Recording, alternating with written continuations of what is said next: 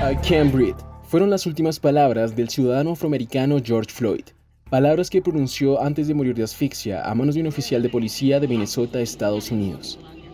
¿Quién creería que esas palabras se convertirían probablemente en la gota que rebosó la copa?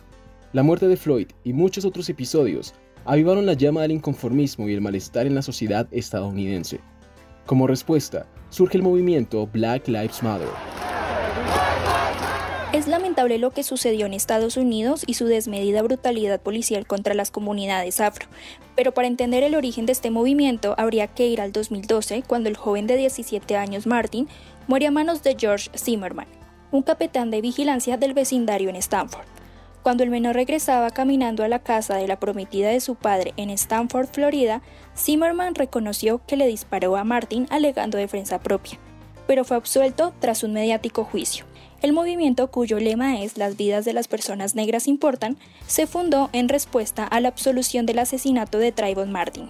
Así es. El propósito del Black Lives Matter es acabar con el supremacismo blanco, que se ha traducido al menos en Estados Unidos en episodios sistemáticos de violencia racial perpetrados básicamente por el Estado y sus vigilantes. En el mundo contemporáneo, a pesar de los cientos de tratados internacionales que eliminan cualquier forma de racismo, las comunidades cuyo color de piel es distinto siguen sufriendo episodios racistas y xenófobos, acompañados de una ausencia estatal y gubernamental en todo el mundo. Es por eso que para celebrar que todos somos una sola raza, nos embarcamos en un viaje a todas esas composiciones que cantan en contra de la violencia racial. Bienvenidos a este episodio de Pasajero Podcast. Música antirracista en el mundo.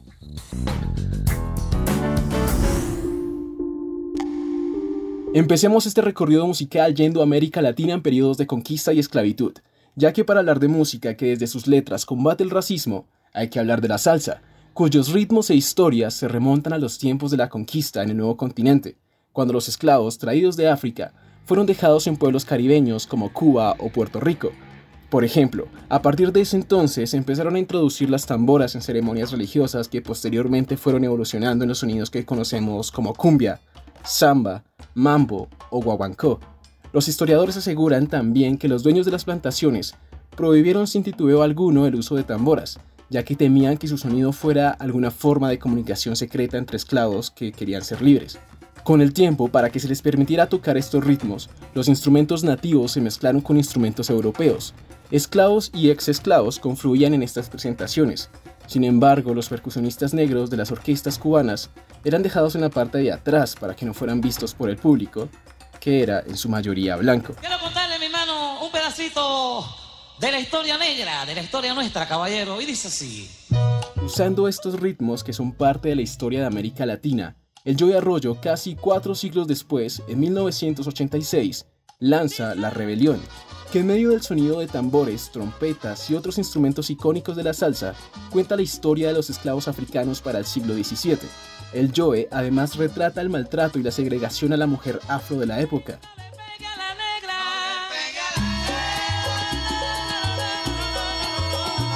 En la actualidad, la mujer negra, además de ser objeto de burlas y segregación, sufre el flagelo de la desigualdad, traducida en falta de oportunidades laborales, académicas y económicas por su color de piel o por la forma de su cabello. Así también son víctimas del machismo predominante en algunas comunidades.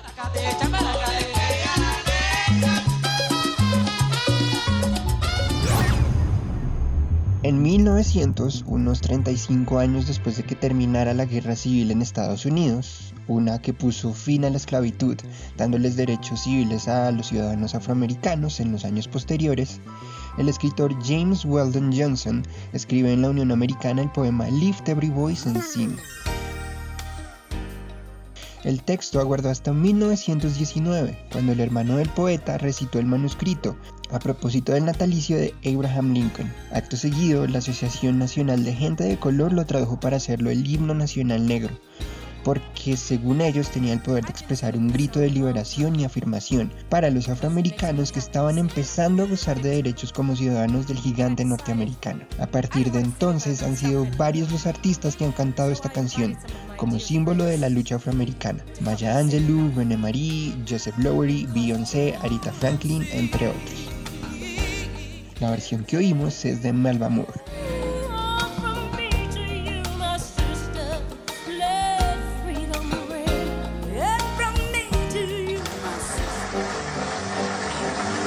Durante la historia de los Estados Unidos han sido varios los exponentes de la música que cantan sobre el racismo y las injusticias que las comunidades afroamericanas han tenido que atravesar a lo largo de la historia. Una de las grandes cantantes afroamericanas que se atrevió a mostrar su activismo y lucha por la igualdad fue Nina Simone, la cantante de jazz y activista que por su raza nunca pudo cumplir su sueño de ser la primera pianista negra en tocar música clásica en el Carnegie Hall uno de los sitios ilustres para los músicos clásicos y contemporáneos de los Estados Unidos. Simon en 1964 mostró su rabia con Mississippi Goddam, una canción que se convirtió en el himno de la revolución y que compuso tras dos hechos que marcaron su memoria. El asesinato de Medgar Evans, un activista que luchaba por la igualdad de la educación en la Universidad de Mississippi.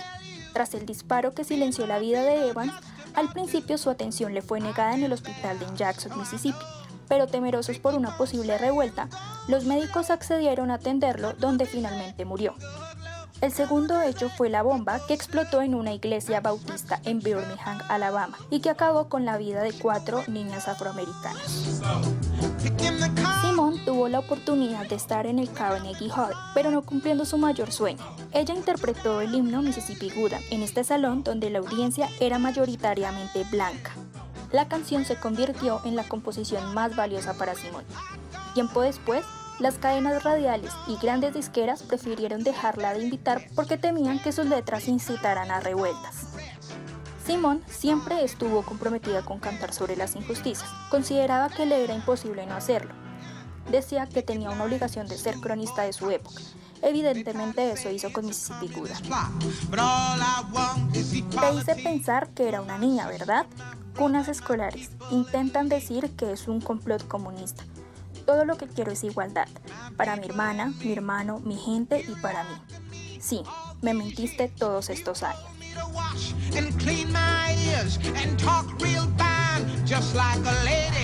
Mientras Estados Unidos celebraba los 70 años de Live Every Voice and Sing, como himno de la lucha afro, en Sudáfrica la lucha por los derechos y libertades negras se veía nublada con la aparición del apartheid, que fue un grupo de leyes que establecía un sistema de desigualdad y discriminación a la población negra e india de Sudáfrica durante gran parte del siglo pasado. Este sistema político fue impulsado por los descendientes de los colonos europeos, que querían mantener sus privilegios frente a la población autóctona. El apartheid prohibió a los negros votar, también les hacía cobrar menos por trabajos iguales, vivir en zonas alejadas de los blancos, entre muchas otras cosas más. Cansados de los terribles episodios de segregación racial, aparecen personajes como Nelson Mandela, que iban a luchar hasta el cansancio para poner fin a tales leyes. Tanto así que Mandiba fue preso en 1962 y condenado a cadena perpetua por conspirar contra el gobierno. Desde prisión su fama fue creciendo, así como las voces que clamaban por su liberación en todo el globo terráqueo, como el cantante africano Hugh Masakela, quien tuvo que exiliarse de Sudáfrica luego de la represión policial de marzo de 1960 desde Nueva York, creó en 1987 Bring Him Back Home, una canción que se convirtió en el himno de la liberación de Mandela cinco años más tarde. Gracias a este tema, ayudó a concientizar al mundo de las injusticias que sufría la población negra, víctima del apartheid en Sudáfrica.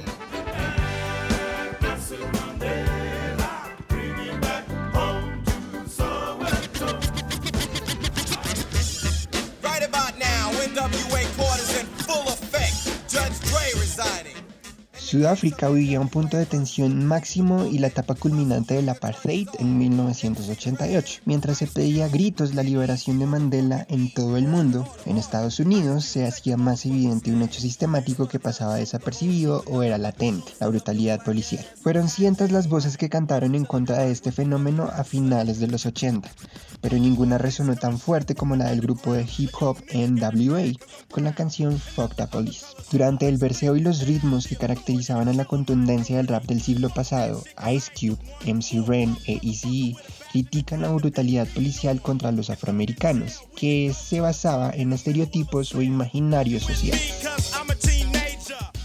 Las reacciones contra el grupo no se hicieron esperar. Tanto los productores como los raperos de NWA recibieron una letra de la FBI, ya que según la entidad las letras tendían a ser disruptivas y no mostraban la verdadera identidad de la policía. Eventualmente se descubrió que fue un hombre llamado Milt Aldrich, ligado a la entidad, quien envió la carta. Según cercanos a NWA, en el texto se hacía una referencia a unos 78 agentes de la ley que fueron asesinados gravemente en el cumplimiento de su deber durante 1988 y que grabaciones como las producidas por NWA fueron desalentadoras y degradantes para estos valientes y dedicados oficiales. Aldrich no mencionó ninguna canción de NWA por nombre en la carta, pero luego se confirmó que se refería a Fuck the Police. A pesar de los constantes intentos de censura en estaciones de radio en los Estados Unidos y en todo el mundo, el tema fue incluido en la lista de las 500 mejores canciones de todos los tiempos del magazine Rolling Stone.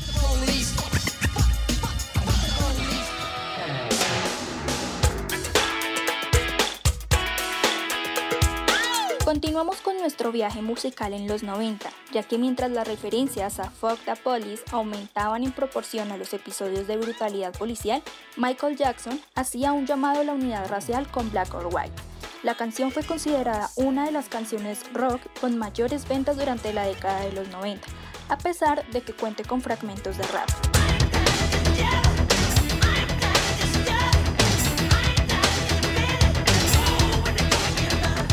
Sin embargo, el video de la canción fue considerado como controversial, ya que al final del mismo una pantera negra se convierte en un Jackson y termina en un callejón.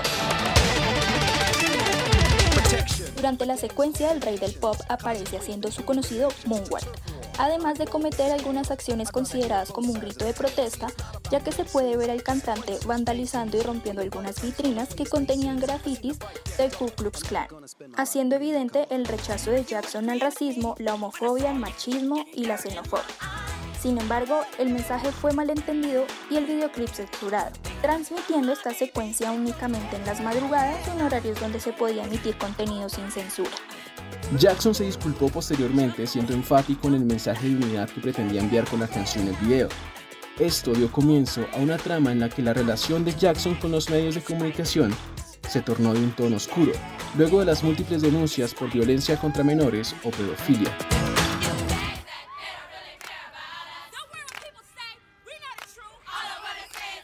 En medio de la trama mediática, el fallecido rey del pop lanza en 1995 el álbum History. En él canta sin titubeo sobre su relación con la prensa, su juicio y temas sociales controversiales para la época, en canciones como Earth Song, Money o They Don't Care About Us.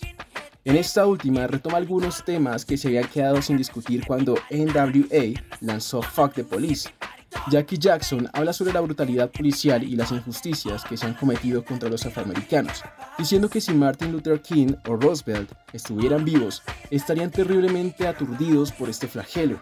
Y aunque las letras de la canción fueron malentendidas por contener, según algunos, mensajes antisemitistas, They Don't Care About Us retomó su poder social y de protesta con las manifestaciones del Black Lives Matter del 2014, 2015 y ahora en el 2020. Llegamos a los 2000, ya que mientras en Estados Unidos los crímenes sistemáticos contra gente de color cometidos por la policía no daban tregua y llegaban con más fuerza que el siglo pasado, en Europa las consecuencias de la segregación racial de la Segunda Guerra Mundial estaban aún latentes. Para el nuevo milenio el panorama había cambiado radicalmente en el viejo continente con una nueva forma de segregación conocida como el racismo político, que principalmente constaba de dirigentes políticos que traían propuestas fascistas y xenófobas maquilladas de frases acompañadas de nación y progreso. España fue de los más afectados con ese fascismo endulcorado que traían sus dirigentes ya que los hispanoamericanos, judíos, negros y gitanos sintieron con más fuerza ese cambio de discurso. Es allí cuando aparece la banda Escape, con su álbum Planeta Escoria, que cantaba sin tapujos sobre ese cambio en la política en canciones como Derecho de Admisión o Tío Sam. Mientras que en canciones como Lucrecia retoma los temas abordados por Michael Jackson, NWA o el fallecido Tupac, los crímenes raciales perpetrados por la policía, mientras que en Mestizaje llaman a la unión de la única raza, la raza humana, en la que no existen fronteras, colores o injusticias.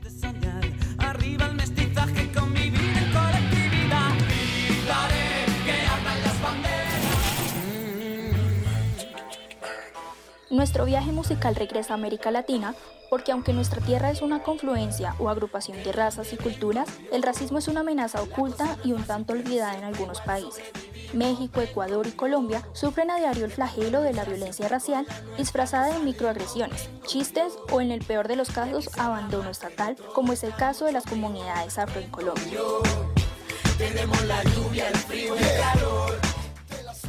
Los índices de desigualdad y pobreza extrema en el departamento del Chocó suben sin control y ante la deuda del Estado con estas comunidades se han pronunciado muchas voces. Líderes sociales de la región del Pacífico que se atreven a denunciar estas injusticias son silenciados hasta la muerte. Y en las urbes como Bogotá, las comunidades afro son doblegadas y rechazadas por imaginarios sociales. Ante la situación, aparecen agrupaciones como Chucky Town que usan sonidos urbanos y autóctonos para cantar sin miedo sobre las precariedades e injusticias que sufren los afrocolombianos. Canciones como De dónde vengo yo o Somos Pacífico denuncian y protestan contra esta situación. Otros músicos como Herencia de Timbiquí, una agrupación formada en el 2000, hacen uso de esos sonidos coloridos y alegres del Pacífico colombiano para poner en manifiesto la situación de los pueblos afrocolombianos, desde siempre olvidados por el Estado. Y la canción Negrito no es una excepción a esa regla, ya que al sonido de marimbas le cantan a todos estos atributos físicos que nos hacen diferentes y que al final nos unen como una sola razón.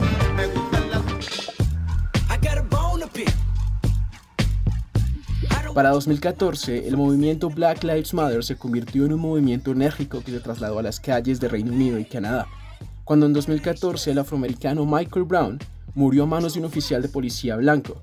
Los hechos dejaron de ser callados por los medios de comunicación y denunciados por activistas y personas en todo Estados Unidos, donde la brutalidad no cedía. Mientras las protestas se avecinaban como una avalancha, Kendrick Lamar viajaba a Sudáfrica, y mientras veía la celda en la que Mandela estuvo preso en la cárcel Robben Island, llegó la inspiración para su tercer álbum de estudio, To Pimp a Butterfly.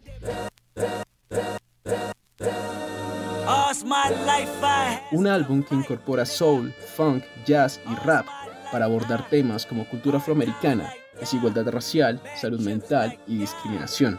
Los tracks más conocidos de este álbum son The Blacker, The Worry, King Utah, This Walls y Alright, que se convirtió en otra canción estandarte del BLM. Muchos críticos y expertos musicales comparan esta canción del rapero con himnos afro como We Shall Overcome o Lift Every Voice and Sing, por su mensaje de resiliencia y conciencia sobre la brutalidad policial desproporcionada contra los afroamericanos que como sabemos ha dejado a muchos preguntándose si Estados Unidos ha progresado hacia la igualdad racial.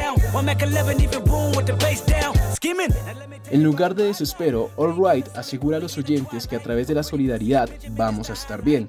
La especie de mantra que ofrece la canción tuvo un fuerte impacto durante el verano del 2015, ya que los activistas de Black Lives Matter en todo Estados Unidos coreaban We Gonna Be Alright para llorar a las innumerables personas negras asesinadas por la policía en 2015 y proporcionar esperanza para un futuro mejor. Pocas mujeres en la industria musical se han atrevido a cantar contra causas sociales, racismo, desigualdad política, machismo, entre otras. El caso más memorable podría ser el de la banda de música country The Dixie Chicks, cuando durante un concierto en 2003 la vocalista del grupo Natalie Maines dijo Inmediatamente después de lo sucedido, el boicot de su disquera, de los medios de comunicación y la comunidad en general no se hizo esperar. Las críticas que más sonaron contra las Dixie Chicks se debían al hecho de que por ser mujeres no tenían por qué ser parte de la conversación política que se vivía por aquel entonces. La década de los 2000 llegó con mucha más fuerza y posibilidades para que las mujeres entraran al debate político sin miedo. Beyoncé Knowles aprovechó en múltiples ocasiones esa oportunidad de mostrar su opinión sobre múltiples causas sociales en sus canciones. En Flawless, por ejemplo, utiliza discursos de Malcolm X y Chimamanda Ngozi para hablar de la constante desigualdad y sublevación en la que se enfrenta la mujer negra en la Unión Americana, y a la vez poner el término feminismo sobre la mesa. We teach girls to shrink themselves, to make themselves smaller. We say to girls, you can have ambition. the New Orleans. En 2016, Beyoncé lanza con el álbum Lemonade la canción Formation que al igual de All Right de Kendrick Lamar es un llamado a aceptar esa diferencia y que el lugar de donde nacemos, la forma de nuestro cabello o nuestra nariz sean motivos de sobra para seguir en pie de lucha por nuestros derechos. Formation fue elogiada por la crítica por su mensaje de resistencia durante la primavera del Black Lives Matter en 2016 y justo después de que Rihanna lanzara su canción protesta American Oxygen en 2015.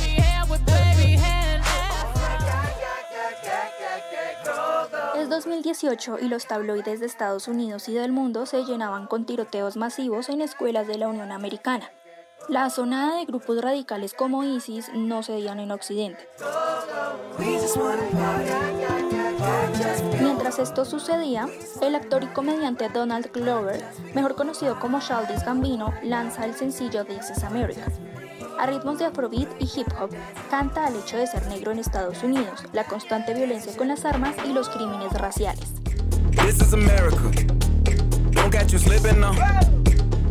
El video de la canción hizo que esta no pasara desapercibida, ya que el videoclip dirigido por el colaborador frecuente de Gambino, Hiro Murray, retrata dos caras de la cultura estadounidense cuando hay un tiroteo en el país.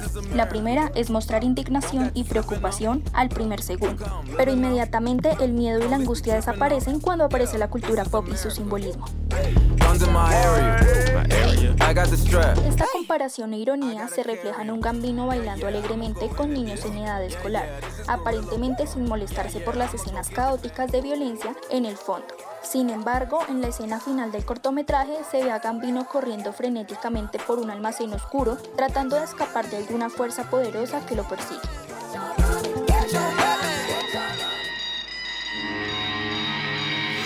Llegamos a 2020, un tiempo en donde la mayoría del mundo se enfrenta a un enemigo invisible, uno que nos confinó en casa y nos enfrentó con nosotros mismos, nuestros miedos, nuestros planes, nuestro futuro y nuestra idea de normalidad. Pero antes de que le aplicáramos las medidas de distanciamiento sociales y tuviéramos un poco más de libertad al expresarnos con abrazos, sabíamos que los asiáticos, los chinos, habrían descubierto los primeros casos de COVID en el mundo para el 2019 y no alertaron a la comunidad internacional sobre lo que pasó. En cambio, cualquiera que pusieran sobre aviso al mundo sobre lo que estaba pasando era silenciado. Este hecho, sumado al desconocimiento, eventualmente generó una oleada de segregación, xenofobia y racismo contra la comunidad china en todo el mundo, así como a varios pueblos de Asia Oriental. Durante la pandemia, la cantante y modelo británico-japonesa Rina Sawayama lanza su álbum debut Sawayama, aclamado rápidamente por la crítica por sus sonidos noventeros y sus letras sobre el sentido de identidad. Este viaje musical por canciones que son una voz de protesta contra el racismo termina con uno de los tracks del álbum Sawayama, STFU, Chat the Fuck Up. Habla de un tema que pasa desapercibido, pero que es muestra de que debe ser puesto sobre la mesa para cambiar nuestros hábitos. Las microagresiones, pequeños comentarios o burlas a una persona por su identidad, su color de piel o su lugar de origen, pequeños comentarios que pueden ser nocivos y que al final son el principio de cualquier tipo de violencia racial, esa que es denunciada en cada una de las canciones que escuchamos hoy.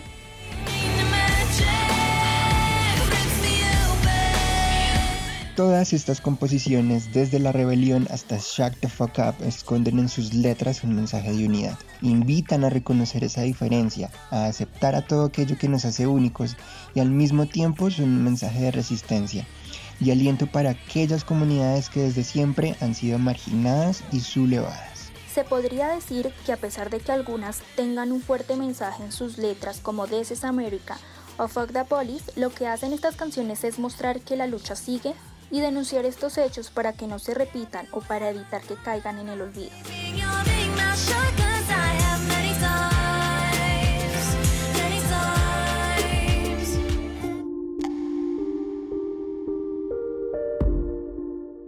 Este episodio, como algunos de nuestro podcast, fue grabado desde la distancia, el confinamiento o cuarentena, para evitar la expansión rápida del COVID-19, el cual no fue impedimento para embarcarnos en este viaje entre sonidos y culturas. Así que muchísimas gracias a ustedes por escuchar este episodio de Pasajero Podcast, un viaje entre todas estas canciones que invitan a la unión de la raza humana y al fin de las injusticias por el color de piel.